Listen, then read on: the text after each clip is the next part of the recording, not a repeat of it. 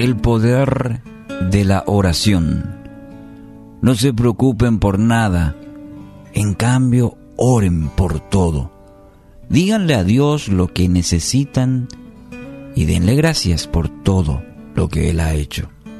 Filipenses 4, 6. Se cuenta una leyenda, es una leyenda que, bueno, durante la Segunda Guerra Mundial, el tan famoso Winston Churchill, primer ministro de Inglaterra, se enteró que Hitler venía con su ejército a invadir el país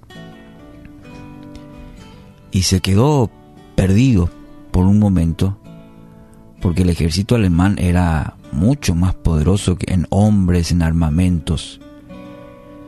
Después de meditar por un momento, pensó en la idea más fantástica que se le puede ocurrir a alguien que está perdido humanamente. Salió y le dijo a sus colaboradores, bueno, vamos a hacer un llamado al pueblo para que todos clamen a Dios en oración. Necesitamos un milagro para no ser invadidos. Se cuenta, se dice que el pueblo obedeció y los ingleses desde niños, ancianos, pidieron a Dios que no permitiera ser invadido. Jamás se supo a ciencia cierta lo que sucedió, pero Hitler nunca llegó. Parece que una, intensa niebla los cubrió por completo y se encontraron desorientados que decidieron regresar. De ahí surge, después de esto, aquella famosa frase, le temo más a un ejército de hombres orando que a uno de hombres armados, que se le atribuye a la reina de Inglaterra. Y bueno, se dice que en ese contexto surgió esta frase.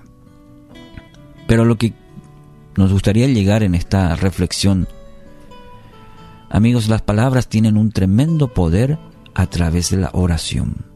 Las palabras tienen un tremendo poder a través de la oración. Toda palabra que es elevada a la presencia de Dios puede producir el milagro más extraordinario que puedas imaginar. Y sí, seguramente tendrás alguna experiencia al respecto. Pero qué importante es volver a recordar esto de, del poder de la oración, de poder cada día alentarnos a tener tiempo con Dios en oración. ¿Hay algo difícil que estás enfrentando? Te parece imposible. Quizás te encontrás como en la, ilustración de desorientado por el panorama que se viene o en el cual ahora mismo estás atravesando. Entonces quiero animarte que ahora mismo puedas elevar una oración de fe al que lo imposible lo hace posible. Dios está al tanto de de todo lo que estás pasando. Y como aquel padre, si a veces los, los padres terrenales somos así que queremos que los hijos acudan a nosotros y estamos con ganas y con deseo de ayudarles, cuanto más nuestro Padre Celestial. En los procesos de nuestra vida también anhela que vayamos a su presencia y pidamos su ayuda, su socorro que confiemos en Él. El Padre nuestro estábamos mencionando en el inicio del programa hoy, que tu voluntad en el cielo sea así en la tierra. ¿Cómo vamos a activar eso? ¿Cómo conoceremos la voluntad de Dios? ¿Cómo sabremos esa perfecta, agradable, buena voluntad de Dios para con nosotros? Y a través de la oración. La oración de fe, cimentada en la certeza que Dios conoce y vendrá esa respuesta de Dios. Esa respuesta de Dios muchas veces es sí, es no. A veces te dirá, espera, espera. Pero la respuesta de Dios siempre está, siempre a través de la oración de fe, se cimenta en esta certeza que Dios responde. Convencidos, aunque quizás aún no lo veamos,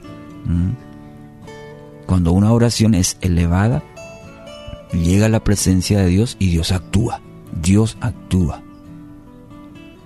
Dice una frase de Martín Lutero, la oración no es para cambiar los planes de Dios, es para confiar y descansar en su soberanía y voluntad, en su soberana voluntad diría. Entonces es muy importante recordar esto. La oración no es para cambiar los planes de Dios, no vamos a forzar los planes de Dios. Es para irnos confiadamente al trono de la gracia, descansar en su soberana voluntad. Así que hoy quiero animarte, sea cual fuese la situación, una oración de victoria, una, oración de confianza, de dependencia. Señor, que se haga tu voluntad y no la mía. Así que hoy que tus palabras hecha, hechas oración, estoy seguro que van a resultar de bendición para tu vida y que puedas confiar. Descansa en el Señor. Tus penas dile a Él, dice una cancioncita. Tus penas dile a Él orando. Así que hoy ese es el desafío.